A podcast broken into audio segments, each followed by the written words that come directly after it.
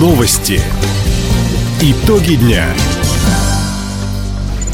Итоги дня подводит служба информации. У микрофона Дина Якшапосхова. Здравствуйте. В этом выпуске. Жители края встретят Новый год с картой Муравьев-Амурский. В регионе строительно-монтажные работы идут на 19 мостах.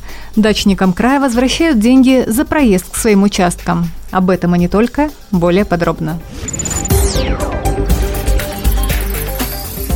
Жители края смогут получить карты Муравьев-Амурский до конца текущего года. Об этом накануне заявил губернатор Михаил Дегтярев во время прямого эфира в соцсетях. Министерству цифрового развития и связи края мной поставлена задача полностью подготовиться аппаратно и программно. С банками надо связаться, увязаться со всеми фондами социального страхования, с Министерством социальной защиты, компаниями, которые будут скидки давать. 1 декабря 2022 года первые карты банки должны начать выдавать уже со всей информацией, увязанной со всеми социальными и скидочными историями. Карту Муравьев-Амурский будут выпускать на базе платежной системы МИР. С ее помощью можно будет оплачивать проезд в общественном транспорте, получать социальные и коммерческие услуги. Оформить карту Муравьев-Амурский смогут все жители региона старше 14 лет. Почти 700 миллионов рублей выделено в этом году на ремонт мостов. По нацпроекту «Безопасные качественные дороги» необходимо отремонтировать 27 сооружений в 9 районах края. Работы на нескольких мостах трассы Селихино-Николаевск на Амуре уже почти завершены.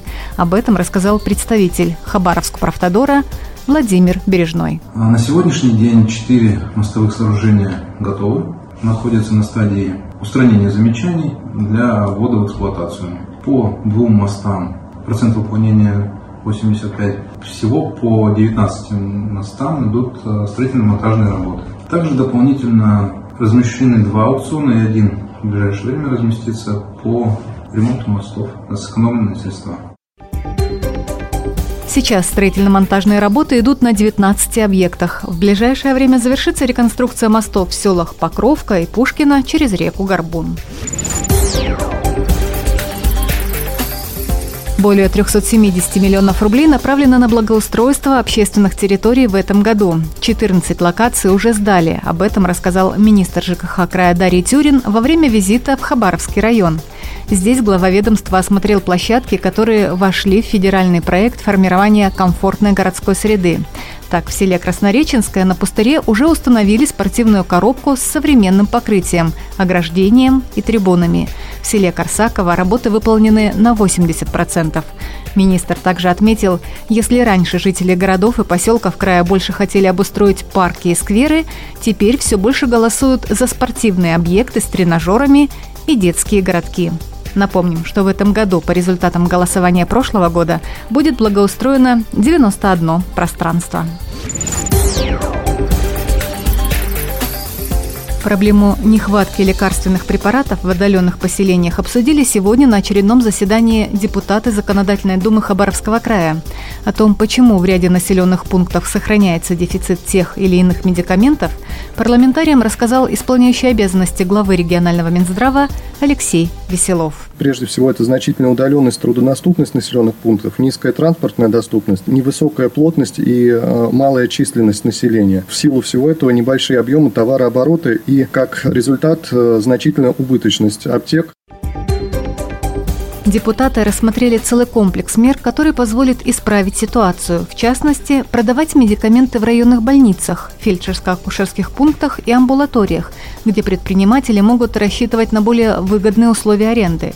Для труднодоступных сел и поселков необходимо искать альтернативные способы доставки, говорит председатель Постоянного комитета по вопросам социальной политики парламента региона Ольга Ушакова. Из районов, там, где нет аптечной сети, собираются заявки, и туда просто вот отправляется соблюдение всех необходимых мер по хранению и транспортировке лекарственных препаратов. Для этого будет использоваться, когда идет доставка крови и ее компонентов, по санавиации, по доставке вакцины, то есть использовать все возможности для того, чтобы пополнять вот эти вот запасы и, конечно, обеспечивать отдаленные районы. Уже в июле депутаты совместно с профильными министерствами составят полный список предложений. Как только документ будет готов, его представят на утверждение губернатору Михаилу Дегтяреву. 165 жителей края уже обратились за компенсацией проезда к своим дачным участкам в Центры соцподдержки. Прием документов на выплату в регионе стартовал 1 июня. Напомним, федеральные и региональные льготники смогут вернуть деньги за 82 поездки, которые они совершили с 1 мая по 31 октября. Школьникам из малоимущих семей возместят стоимость 20 поездок в период с 1 мая по 15 сентября. При этом, если дачники расплачивались картой МИР, им достаточно один раз написать заявление, указав маршруты, которыми они пользуются. Всем остальным придется приложить к заявке билеты. Документы принимают в центрах соцподдержки населения до 30 ноября включительно.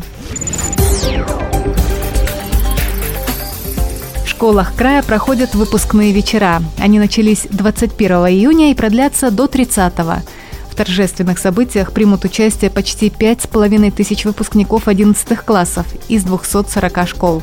Большинство ребят прощаются со своими учителями сегодня. Так, в Хабаровске закончили обучение две с половиной тысячи юношей и девушек. В городе юности более тысячи. Торжественное вручение аттестатов выпускникам проходит на территории школ и в учреждениях культуры. После – выпускные балы, развлекательные программы и концерты. Во время всех праздничных мероприятий в крае в усиленном режиме работают сотрудники безопасности, МЧС и учреждения здравоохранения. Таковы итоги пятницы. У микрофона была Дина Якшапосхова. Всего доброго и до встречи в эфире.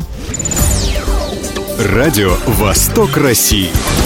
Телефон службы новостей 420282.